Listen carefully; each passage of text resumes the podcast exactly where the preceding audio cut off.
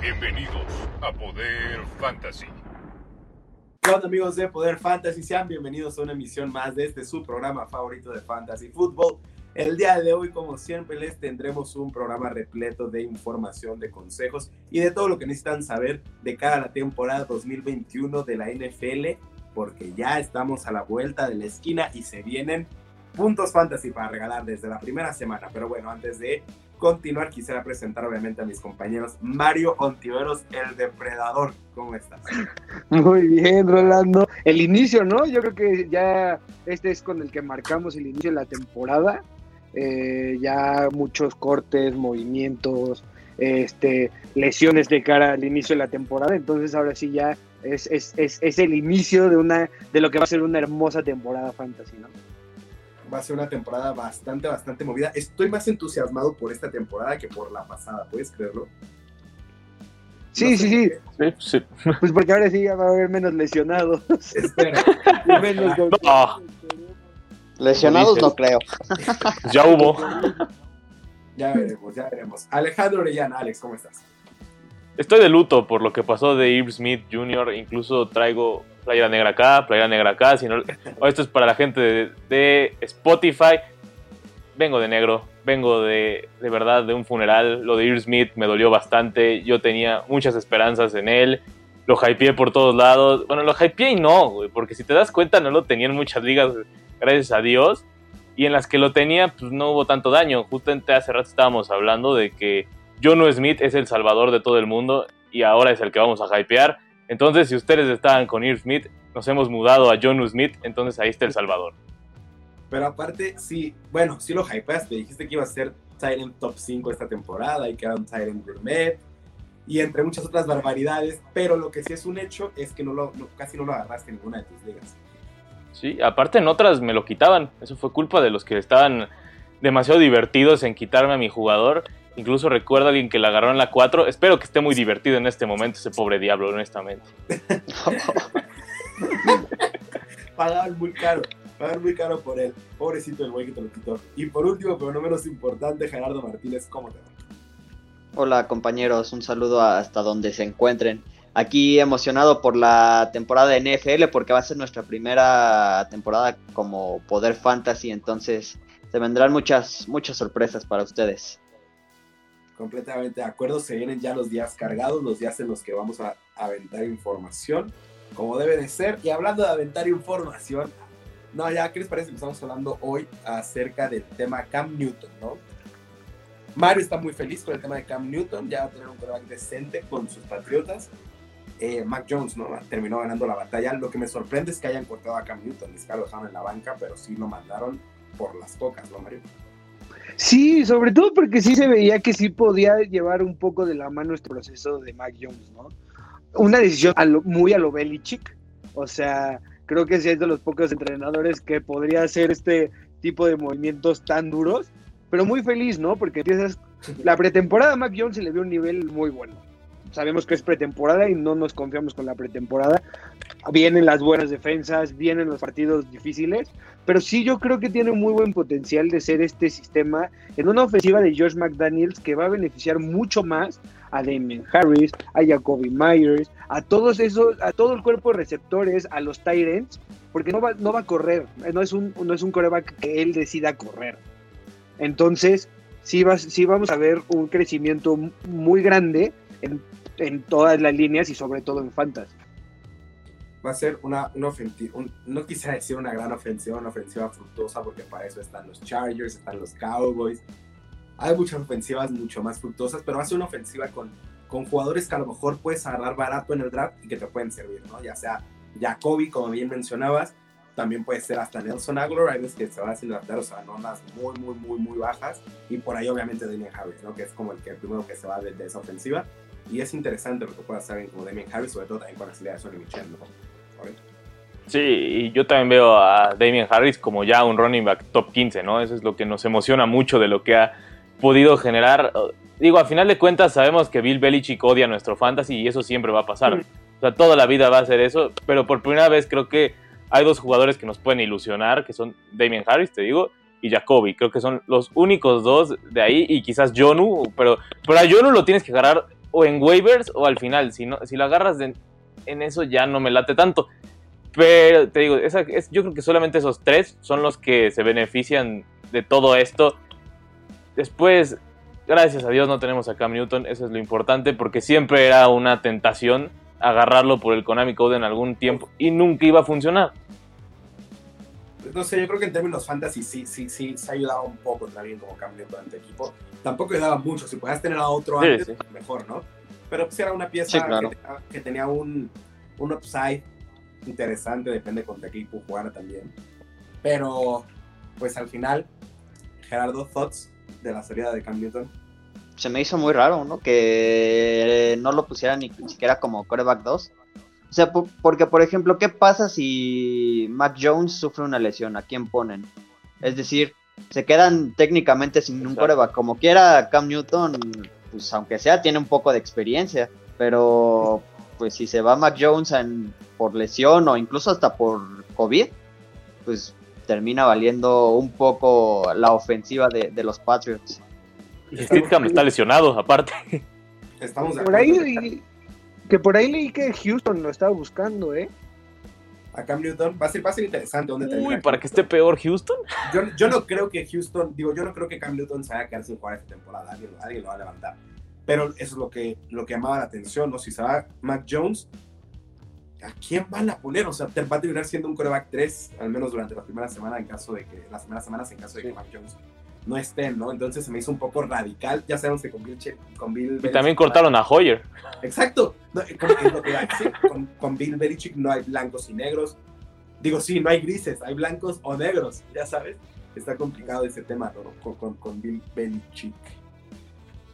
A mí, a mí lo único que me preocupa bien de, de, Cam Newton en paso de la temporada es que no, lo, es, no es un coreback al que puedes meter a casi todos los sistemas ofensivos. O sea, en el único que veo que más o menos podría llegar a funcionar es el Ravens. Y no creo que, y, puede quizás estar ahí en la banca. Pero sí tiene un sistema de ofensiva muy parecido. Pero los demás, casi los demás equipos no veo que, que puedan usar un coreback de las características de Cam Newton. Bueno, en los Ravens le puede cargar las maletas chingona a Lamar Jackson. Está fuerte, sí, sí puede. El, problema también de, eso es que tiene un inicio complicado, porque va primero contra Dolphins, luego va contra los Jets, esa puede ser un poco más sencillo, pero después va contra los Saints y luego va contra los Bucks, entonces ahí habrra que ver si no se equivocaron. Que ese 3-0, que ese 3-0 de Nueva Inglaterra si lo logra sacar y llegan 3-0 los Bucks, va a ser un partido muy interesante y muy divertido. Sí, pero yo no los veo ganando contra los Saints, la neta. Yo tampoco, yo tampoco. Es que, no, sabemos cómo vienen los Saints, ese es el asunto. Sí, tampoco. Sí, no te digo, no te digo que van a perder contra los Dolphins porque pues está Tua, pero pues por ahí también se le puede complicar. No sé, es que no sé. Yo, veo, no quiero decir veo fuerte con los dos fuertes, pero sí veo una velada inválidos entre los Pats y, y los Dolphins, ya sabes, yo creo que va a ser... bueno, pero es mejor, el, segundo? Es, la mejor, es mejor la ofensiva de los Pats que... Digo, de los Dolphins que de los Pats, para mí. Sí, estamos sí. para mí también. Entonces ahí yo creo que se termina llevando la victoria a los Dolphins y obviamente contra los Jets va a ganar porque... Bueno, no sé, no sé. Que los Jets, está Wilson. Que, en cuestión de Davis. ninguna de las dos ofensivas son así muy atractivas, ¿eh? No, pero sí es, o sea, sí es un escalón, es un escalón arriba la de Miami que la de los Patriotas, la neta. Estamos todos de acuerdo, ¿no? Menos Mario, porque está. Yo, no, no, no, yo, yo creo que a mí se me hace más atractivo, por ejemplo, Damien Harris que Miles Gaskin. Ah, sí, total.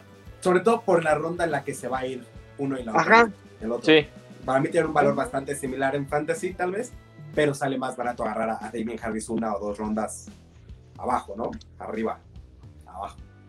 Y aparte el potencial es buenísimo de Damien Harris. O sea, eh, en el peor de los casos puede terminar como un top 20 y en el mejor un top 15, digo. Obviamente ya arriba es muy complicado que ocurra eh, porque no va a tener el uso. Por más que nos gustaría, no va a tener el uso y Ramón Stevenson le va a quitar, en algún momento le va a quitar a Carreo. En algún punto, como todo, es normal. Sí ahorita que estábamos hablando de los Saints, bueno, esto no estaba en, nuestra escaleta de lo que íbamos a hablar hoy en el rundown. Saludos, saludos. Pero sí tenemos que hablar de un tema de, de que al final James Winston es quien se quedó, ¿no? Digo, era algo que se podía esperar. ¿Alguien tenía fe en, en Tyson Hill? No. No. Era algo de lo que se esperaba al final. Es, Terminó ganando James Winston. es que sí era perder un arma. O sea, lo que te da, eh, lo que te daba eh, Tyson Hill es que eres una navaja, pero si lo clavas como coreback, te queda ahí nada más flotando James Winston.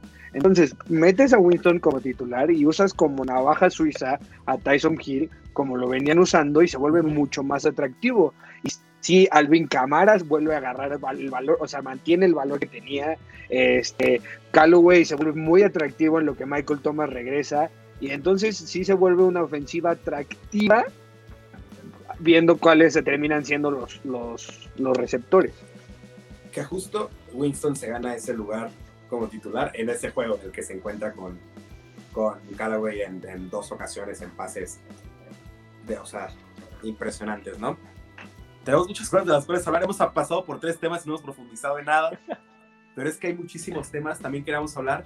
Yo les voy a hablar que qué pedo el, la juventud que se va a ver en los corebacks de, de, de esta división de Patriotas, Jets, Dolphins y, y Bills, ¿no? Sí, está Mucha- cañón, ¿no? Todos, todos dos- son jóvenes. Dos que, y dos, que salieron de la misma universidad. Y No, que uno pero- le cargaba las maletas al otro, imagina en su momento. Exacto, sí, pero por ejemplo, vamos a ver esa división con esos rivales, con esos quarterback rivales, por quién sabe cuántos años. Bueno, si sigue Tua, ¿no? Porque quién sabe también. O sea, a ver si no aplica un Cam Newton, No, porque ver, Cam Newton en pues su es- momento lo tachaban como un coreback que iba a ser muy importante en- por estas épocas y terminó ya sin equipo. También porque salían los reportes de que el, el dueño de los Dolphins quería como del lugar a Deshaun Watson. Sí, aparte, Eso Eso, podría imagínate crear ahí. un problema. ¿Qué va a pasar Con Will Fuller. Deshaun Watson? Deshaun Watson no va a seguir en los Texans, ya se sabe. ¿A dónde va a caer? Si cae, va a jugar. ¿Quién sabe? Que Miami lo quería. no, eh, quién sabe. Ajá, es que parece que es Miami. ¿Quién sabe entrar el rollo de tener a Deshaun Watson? ¿Miami? Sí, porque Filadelfia y contrayendo a Garner Minshew, que acaba de decir, la neta no quiero a Deshaun Watson, que eso fue, era el otro que sonaba. Entonces sí, creo que No queda sé, Miami. No sé, si podría ser, no sé si podría ser un buen coreback 2 para Las Vegas, porque Cartam, eh, o sea, No, no hay ah, un suplente bueno. No, no, sí, pero no, voy a la orden. No, No no, lo es sé. algo muy Gruden. Gruden es capaz de agarrar mejor un coreback de segunda ronda en primera ronda del próximo draft y hacerlo su titular. Eso sería muy Gruden. Tomar buenas decisiones, tomar buenas decisiones no es muy del estilo de Gruden. Pero entonces sí, entonces sí puedo agarrar a Deshaun Watson. Agarrar a Deshaun Watson es una pésima decisión. Sí, ahorita sí. Ahorita no, Sí, ahorita Watson sí. no tiene valor porque no, fantasy. no sabe si va, si va a ir a prisión en la semana 3 o le pongan la orden de aprehensión en- a la mitad de un juego. Pero, a por ejemplo, en caso de que llegue a Miami, va a sentar a Tua. No, Sí, Sí, sí, si llega va a no sentar. A quien sea lo va a sentar. no, no creo. Yo no creo que le sienta tú ahorita. Es que Deshaun Watson es top 5. O sea, como sea, como sea, es, es de lo mejor que hay en la liga. O sea, es, es un criminal y no, de- y no lo vamos volve- a, o defender. sea, pero- No, no, no, pero volvemos a lo mismo. O sea, o sea, como pon tú- pon tú que, que, ok, se vuelva titular, pero en la semana 5, semana 4 ya no pueda jugar por sus problemas legales, le corta el ritmo a Tua, que ya, ya está, o sea, ya viene entonado de la pretemporada y de partidos anteriores a- de la temporada pasada. Qué bien se le vio a Tua. Es que el mejor Tua es Bueno, el pro pero Deshaun eso- Watson, güey. Esa es la cosa. No sé, no sé. Yo no sentaría a Tua, la neta. Digo, no es mi equipo, ¿sabes? Yo los mandaría a la ruina, pero... No, el otro día estaba, el otro día subieron también el squad de, de todo lo que es los, los Texans o los restos de. En verdad, qué pobrecito equipo. En todo, en fantasy, en. O sea, Ah, pero ¿cómo seleccionas a David Johnson? No seas descarado. Mario, Mario tiene a David Johnson como en cuatro ligas. no, ya no lo tengo, ya no lo tenía en una liga y ya lo solté. Tengo es a Philip Lindsay, a él sí lo tengo. ¿Por qué no te, yo- ¿por qué no te arriesgaste con David Johnson? No, porque yo creo hay más talento en Philip Lindsay. Yo sí creo que como en la semana 4 o 5 se queda con el puesto titular. O sea, sí se va a hacer un comité, pero yo creo que el que va a salir ahí ganón en un equipo en donde Cualquiera puede salir ganón porque todos están pa'l carajo. Yo creo que es Philip Lindsay. Yo en este caso Pero- no voy a arriesgado a draftear a nadie de ellos. Digo, a menos que es una liga muy profunda. Fue, mi, fue de mis últimos dos picks.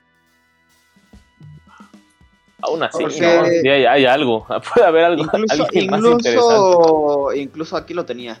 Este creo que se llama Ingram. Ingram Mark está Ingram. por arriba Mark de, de Philip Lindsay. ¿Por qué no te agarraste eh, a ese No, No, porque yo sí, creo, yo sí creo que se va a quedar Philip Lindsay Yo titular. también creo que. Es que está peleando con ancianos, Philip Lindsay también, a final de cuentas, ¿sabes? En algún momento se les va a caer el bastón a alguno de los dos.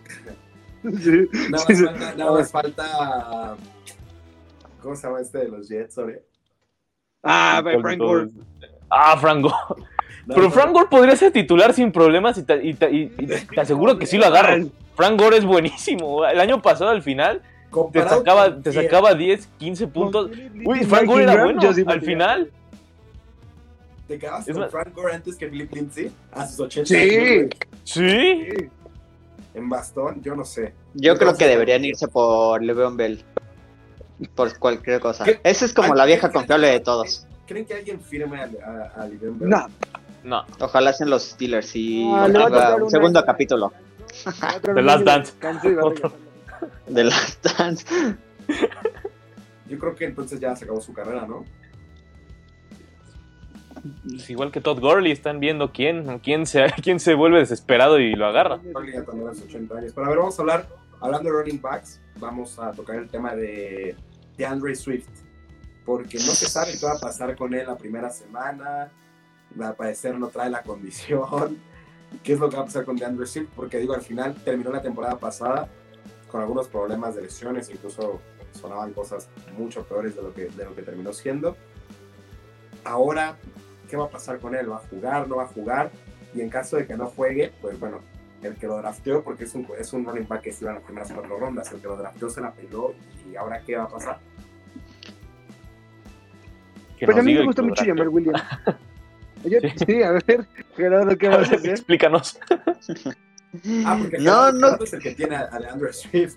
Sí. Yo tengo a DeAndre Swift, creo que es el jugador que más he repetido en todas mis ligas, pero yo confío, yo confío en él. Yo siento que es que bueno, también va contra los 49ers en la primera semana, está complicado.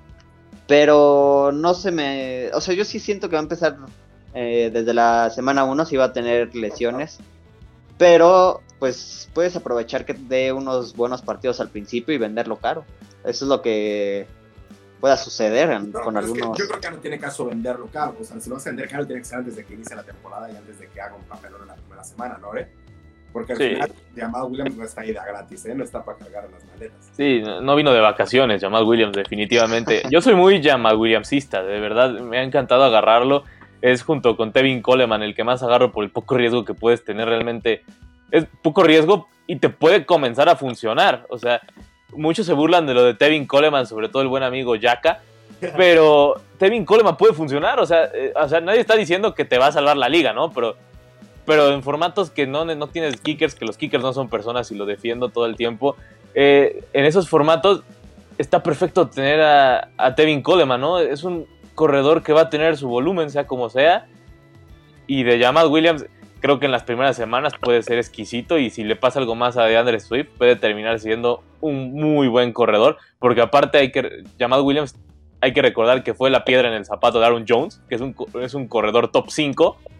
Ya con eso, si si era una piedra en el zapato de Aaron Jones, Imagínate ahora. pues lo fue, güey. A final de cuentas. En estándar.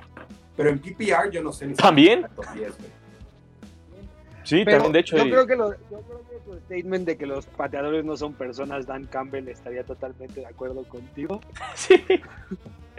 Eso de cortar dos pateadores, quedarte sin pateadores a una semana de empezar la liga está muy aventado, pero bueno, son pateadores, ¿no? Sí, saludos a Rodrigo Blankenship, por cierto. Al nombre de la NFL. Del NFL. Otro jugador que cortaron esta semana, precisamente de los Lions, Brashad Perryman. Llega a los Chicago Bears. Ilusionada, entre comillas, hace unos, unas, no sé, seis, siete semanas, que estuvieran los Lions. Decíamos, bueno, si las lesiones lo dejan, es un tipo experimentado y su competencia era ser Amon Rasen Brown y Tyrell Williams, ¿no? Y nos sonaba tener a Rashad Perryman, hubo quienes lo adaptamos, y me incluyo. Lo cortan ahora de los Lions, llega a Chicago, donde va, él sí va a cargar las maletas, tanto de Allen Robinson como de Daniel Mooney, ¿no? ¿Qué? Sí, sin duda, y yo lo tenía también, pero afortunadamente lo agarraba ya en las últimas rondas, ya para completar mi equipo. Y también algo que hice bien fue haber agarrado a Terry Williams porque pues Amon Russell Brown se iba antes. Pero afortunadamente agarré el handcuff de, de ese güey, de Brashad Perryman, y pues no me dolió perderlo, la neta. Yo lo tengo en dos baseballs. Yo lo tengo en dos baseballs. Ya no les puedo mover. ya me quedé con Brashad Perryman. No, porque se veía muy. O sea, entrando a, entrando a pretemporada, se veía como la opción número uno de los Lions. O sea, todo el mundo platicaba que venía a ser esta primera opción. No pudo pasar los problemas de cadera la cadera lo acabó tirando de los Lions, pero sí este venía presionado a ser ese uno. Ya Tyrell Williams agarra ese puesto, parece ser que a Monra todavía lo van a aguantar un poquito y lo van a poner a hacer unas funciones, va, va, a estar jugando, pero va a tener otras funciones, pero entonces sí se vuelve este, este atractivo que tenía Brash Perryman, ahora lo tiene Tyrell Williams, ¿no? Siendo en rondas bajas, pero este jugador con mucho techo, porque a quién más le lanzas que no sea a TJ Hawkinson.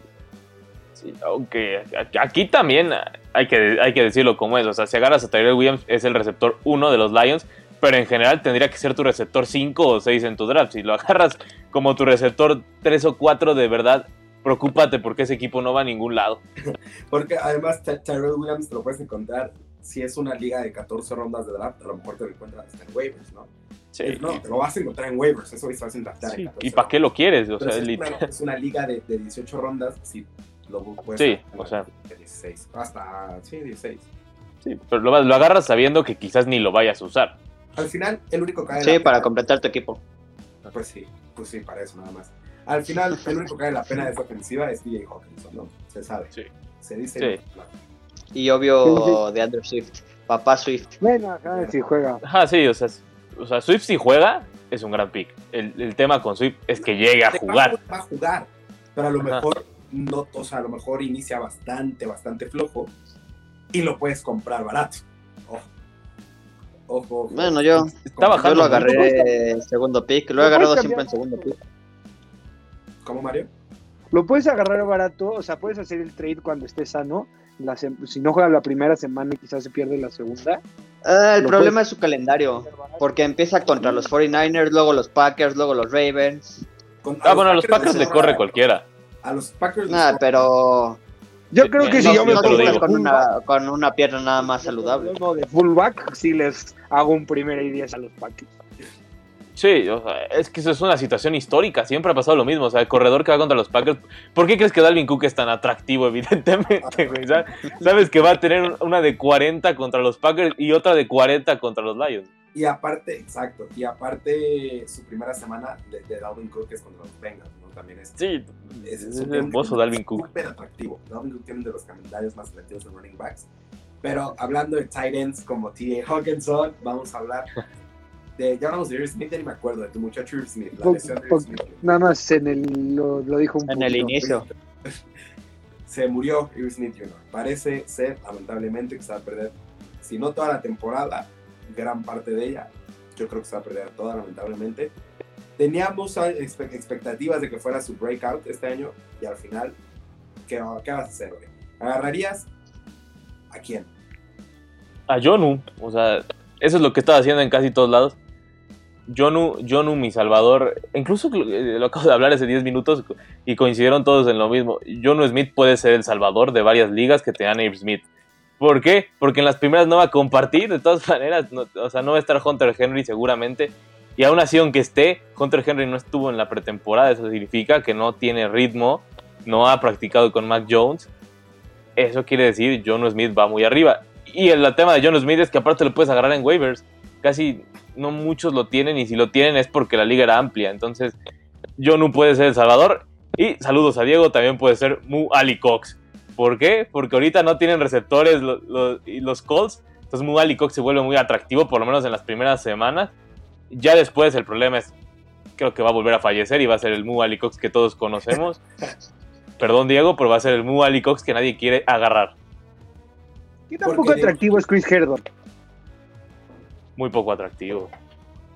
Muy poco O sea, ¿en verdad no crees que vaya a cumplir ese rol que se supone que iba a cumplir? Porque es que está Conklin. Es que Conklin ya tenía ese rol. Ni siquiera hay tanta necesidad de usar un tight end en esa ofensiva, teniendo en cuenta que tienes a Exacto. Adam Thielen, que tienes a Justin Jefferson, ¿no? Ajá, Y tienes El que va a subir es Adam Thielen, durísimo. Ahorita ya subió Adam Thielen con esto. Sí. ¿Y saben quién también está bueno? El de los Titans. Eh, Firsker no es mala opción. No, nada mala opción. También estás hablando de la, de la ofensiva, el mejor dupla de receptores de la NFL. Sí, sí, sí. Es O la sea, te digo, mejor dupla de receptores de la NFL. Yo creo que sí. Sí, es, es, es un salón de la fama y un uno que va a ser All Pro. Sí. Más Henry. Podemos analizarlo un segundo, podemos pensar. Es que no hay otro. No creo que haya ¿Quién? otro. ¿Quién? Mike Evans y Godwin. Nah, Y no están, no están nada cerca. Tyrell Williams y Amon Razan Brown. Ah, obvio. Ah, seguro. Clarísimo. No, no, no se habla más, perdón. Dos. Uno y dos. Y obviamente, güey, desde primera ronda se va a ir. Oigan, yo quiero tocar un tema porque tuvimos la semana pasada y quería hablar de, de Travis Etienne. Es lo mismo que yo hablar ahorita, justo ahorita, del Sí. backfield de los Jacks. Sí, a mí quiero expresarle todo mi más sentido pésame a Diego. Yo sé que lo tenía en muchas ligas y se todas, y falleció, o sea, en todas. Y Travis Etienne ya pasó a mejor vida. Pero James Robinson, bendito Dios. A mí en una se me fue la onda y se me autopiqueó. Y, y Rolando se estaba burlando de mí. Como a James Robinson en séptima ronda, me estaba diciendo. Y ¡boom! Que de titular, papá. El autopic te jugó chueco en ese momento. Pero en séptima no está. A mí me parecía que en ese momento era un valor adecuado, James Robinson. No sé, yo de verdad no quería saber Era un buen valor. Esta temporada yo no quería saber nada de James Robinson. Nada, nada, nada, nada, nada, nada. Y al final creo que termina siendo una opción para irse a partir de la cuarta ronda, ¿no? Pero no solo él, también la Vizca Chenot. Él también se volvió una opción bastante viable después de esta lesión. Sí, yo sí, Sí, por el hecho de que le iban La a dar. Ya era una opción importante, ¿no? Sí, pero le iban a dar uso a Travis Ajá, Etienne como tienes Ahora esos los va a tomar la Vizca. Puro, y ahora la Vizca va a tener mucho más juego. Lo que le iban a dar a él y aparte lo que le iban a dar a Etienne. Y ahora, y esto, porque DJ Shark había estado bajando un poco su valor fantasy en las últimas semanas, llegó la lesión y eso lo ayuda un poco o no lo ayuda un poco. Pues sí, porque quitas a alguien del cuerpo de receptores, como lo quieras poner. O sea, no es que le agrega el mega valor, Ajá. pero sí ya se vuelve una opción mucho más presente en tu cabeza. O sea, ya no es, ay, este, ya está eh, eh, Jones, ya está este, eh, la Vizca Sectional, ya está, o sea, ya, ya empiezas a, a- a percibir a los receptores de los Jaguars mucho más interesantes. Pero a ver, Ore, ¿quién te gusta más? ¿Marvin Jones o Shark? Marvin Jones, 100%. O sea que ¿Por? a final de cuentas es alguien más movible, es alguien que tiene experiencia aparte. Entonces, o sea, también hay que decir, las expectativas de Marvin Jones es que si bien le va, es un wide receiver top 35. También, o sea, no va a pasar a más. Ah, güey. Es top Con lo de 50. Cincinnati, ¿no? Ajá, Yo creo que ajá, es una top imagen 35-40. Yo lo veo Ajá. top 50, güey. Top 50. Yo, yo no le veo tanta expectativa. No, Lo- sí.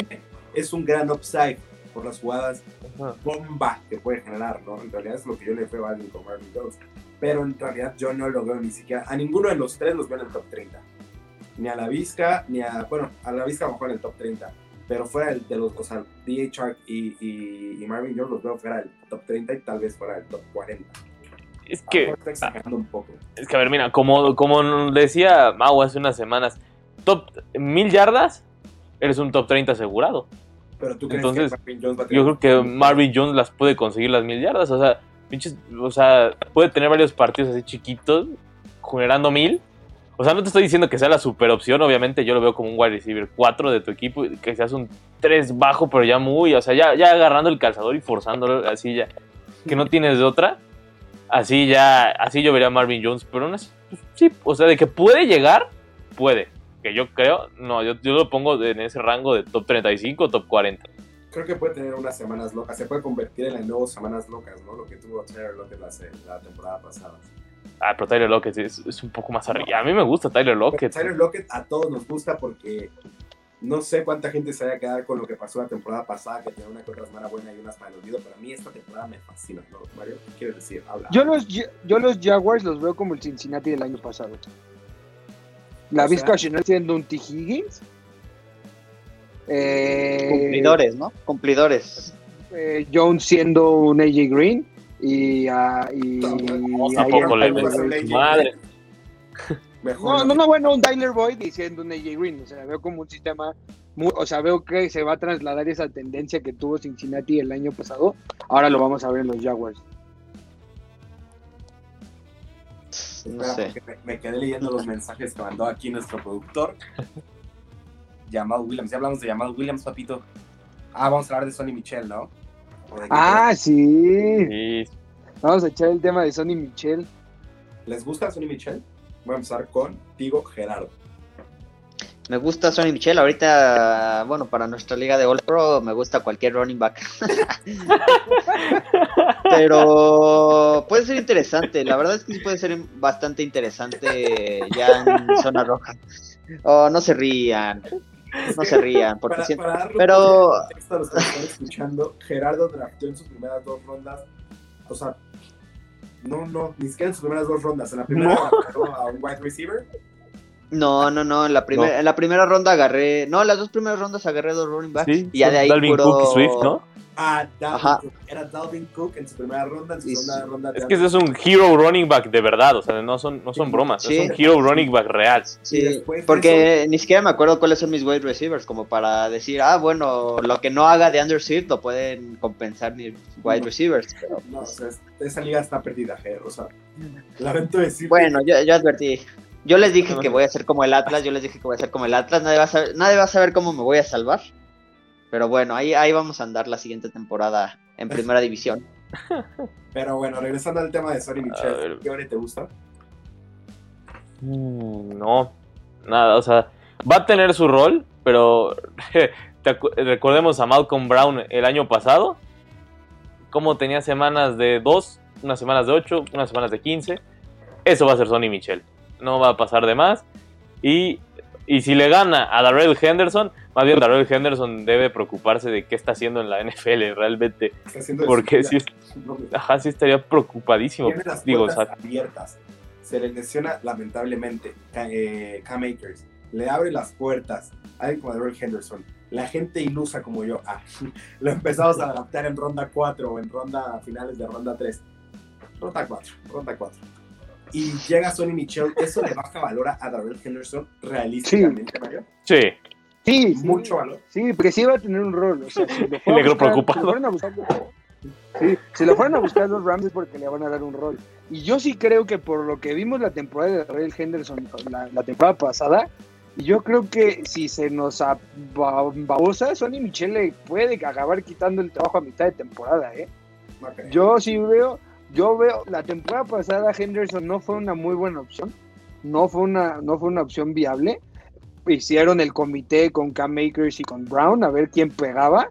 Y en una de esas, si se nos revive Sonny Michel, lo vamos a estar ahí viendo, quitándole mucho trabajo a Darrell Henderson, ¿eh? Yo creo que lo van a usar más para Red Zone. Yo creo que lo van a usar más para Red Zone Lo van a, lo van a que... usar mucho en pase. Lo van a usar mucho en pase porque sí tiene este, o sea, sí tiene esta, eh, ajá. Pero yo sí creo que sí le va a causar ciertos problemas en cuestiones fantasy a Darrell Henderson. O sea, no creo que vaya a ser la gran piedra en el zapato si Darrell Henderson se pone las pilas. Pero si empieza a tener unas semanitas medio feas, yo no veo tan loco que empiece a le vayan cargando más la mano a Sonny Michel. Va a ser interesante. ¿Tú en los Patriotas lo extrañarías? No, no, porque ya se armaron de un muy buen cuerpo de, de corredores. O sea, ya está James White que cumplía con esa función, ya tenemos al titular que es Damien Harris y tenemos un joven como Stevenson que va a, regar- a llegar a ser ese el Garrett Blount que en muchas temporadas nos enamoró los Patriotas. Pues estamos de acuerdo. Lo que es un hecho es que ya estamos a una semana de que arranque la temporada y ya estamos muy emocionados porque aparte va a empezar con un partido repleto de puntos. O sea, va a ser un partido en el que si tienes jugadores de los Cowboys vas a tener muchos puntos. Si tienes jugadores de los Buccaneers, ni. Entonces, va, a ser... La temporada va a empezar jugosa en términos fantasy y también, obviamente, en términos deportivos más allá de, de lo fantasy, ¿no? Para ir cerrando. Sí. Y, y digo, aparte los todos los receptores de ese juego van a ser una gozada, ¿no? Quizás el que preocupa, preocupa y no es, es, Ezequiel, ¿no? Porque es, es, el único que va a enfrentar, porque la frontal de, de, Tampa, la neta, sí es muy buena. Hay que decirlo como es, es muy buena. La cosa es que, pues, eh, pues, ¿qué, ¿qué, perdemos con Ezequiel? Un touchdown, 50 yardas y, y, ya te sirvió lo que requerías de él. Eso es la cosa con, con, con Zig, ¿no? O sea, eso ya son 16, 17 puntos, que es como lo que están... Sí, más o menos son. Quizás hay unas dos recepciones. Es más, te sumo dos recepciones. Dos recepciones, 17 puntos y ya te vas a, a cobrar a casa normal con Ezequiel Elliott, ¿no? Sí. Después, el Loquito Brown, tenemos que hablar de él. El Loquito Brown va a volar ese día. Mike Evans va a volar ese día. Chris Godwin también. Eh, Sedarian Lamb, el buen CD Lamb, yo creo que no. A mí ya no me encanta CD Lamb. Creo que a Mari Cooper le va a quitar ahí demasiado diver diversión. Y los que pagaron muy alto por él, cuidado. Yaka, saludos. Yaka. saludos, Yaka. ¿quién, ¿quién, va a ser el wide receiver principal en esa ofensiva? A Mari. A Mari Cooper. Cerrado. Entonces, ¿por qué tanto amor por CD Lamb al grado de.? Porque tiene mucho upside. Esa es la cosa. O sea, sí, porque Ajá. tiene las grandes. O sea, porque no lo va a marcar el corner 1. Exacto. Aparte. Entonces, Ve, juegan contra los Rams, no va a tener a Jalen Ramsey. Ahí está. Por ejemplo. Sí, no. Bueno, bueno, no es como que los, no, no es como que la fortaleza de Tampa sean los corners. Está Carlton Davis y ya. Whitehead. Estamos de acuerdo. Pero bueno, Ger, para ir cerrando, ¿qué podemos esperar de esta temporada? ¿Cómo te sientes? ¿Tus equipos? ¿Qué podemos esperar de esta temporada? ¿Qué podemos esperar de esta temporada? Que los Steelers se den cuenta realmente que su línea ofensiva está para el olvido y que el siguiente draft tengan que ir por uno en primera ronda, independientemente de que Big Ben ya se técnicamente ya sea su temporada final. Y mucha emoción titular. porque sí, también, ¿por qué no? ¿Por qué no? No, la neta es que no lo dejaría. Lo dejaría siempre como quarterback 2. Por encima siempre de Mason Rudolph. Porque Rudolph, mm, nomás no. Como que se me pone nervioso el muchacho y Como que desde Y- que Miles Garrett le metió un chingadazo, como que quedó güey. con el Sí, casco. güey, le sí, aplastó el cerebro, ¿no? Es broma, es antideportivo y qué mal que lo hizo un chistorete aquí te dije, pero es broma. Un chistorete que tiene bastante verdad, la neta. No, bra, Gerardo, por favor.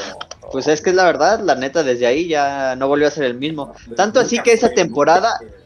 Te- O sea, pero por lo menos esa temporada se sabía que iba a ser el que suplía a Big Ben. Esa temporada Hodges lo terminó sentando y ahorita Hodges no es ni siquiera el quarterback 3 de los Steelers. Estamos de acuerdo. A ver qué pasa, ¿no? Al final ya veremos el próximo draft, que es lo que hacen los Steelers. Y Mario, por último, ahora sí. ¿Qué espero de la temporada? Tres cosas. Drapeó de forma eh, compleja. Muchos no están de acuerdo con mis métodos. Espero que me vaya bien en el fantasy para callarle la boca a mis detractores. Espero a los Patriotas en playoffs, No, no, no, quedando en segundo, quedando en segundo de su división y ganando No, y, y entrando ese wild card y el octavo anillo. Yo lo vengo diciendo desde ahorita. Todo O sea, eso, ¿qué si lo logro para final de temporada, O le vas a Tom Brady FC o le vas le a. voy a Tom Brady FC. No, le voy a los Pats, pero sé hasta, o sea, soy realista con el nivel. Obviamente, si pudieran quedar campeones los Pats sería muy feliz. Pero si no, me gustaría ver el octavo anillo de Tom Brady. No creo que lo logre esta temporada, amigo. Yo tampoco creo que lo logre. Ni Tom Yo creo, la, la neta, yo creo, yo Decían creo. lo mismo la pasada. Decían lo mismo la No, pasada. o sea, sí, o sea, sí, pero yo creo que esta temporada sí es de los Packers. The Last Decían Dance, lo mismo por la favor. Caramba. Llevan The siendo, Last Dance. llevan siendo la temporada de los Packers desde hace como seis años. Sí, llevamos siete años siendo el año de los No, Packers. pero esta se ve más posible. La vez pasada porque se enfrentó a se enfrentó a Tom Brady, pero no creo que esta temporada Tom Brady corra con la misma suerte. ¿Tú crees que fue suerte? Creo que utilizaste el término incorrecto. Mm, sí, la neta es que sí. Sí fue suerte. No fue un buen, no fue un buen partido, la neta. De los Yo recuerdo los castigos que pasaron ahí. Ahí dejo tres castigos que pasaron ahí. Ya, corten el programa, por favor. Ya hay que despedirnos todos. Ya nos, ya nos tenemos que No digo más. Yo les agradezco, obviamente, a todos ustedes por su presencia aquí. A los que nos llevan escuchando 40 minutos, muchas gracias. Eh, no se esperan los clips que vamos a estar subiendo en YouTube sobre este programa. Síganos en todas nuestras redes sociales. En todas estamos como arroba poder fantasy. En Instagram, Twitter, Facebook, en YouTube, obviamente suscríbanse. En Twitter tenemos algunas dinámicas. Si quieren jugar con nosotros, si quieren meterse en unas ligas, ahí les damos unos códigos. Síganos, eh, activen las campanitas para que estén atentos a todo lo que publiquemos. Y bueno, pues nos escuchamos la próxima semana. Esto fue Poder Fantasy.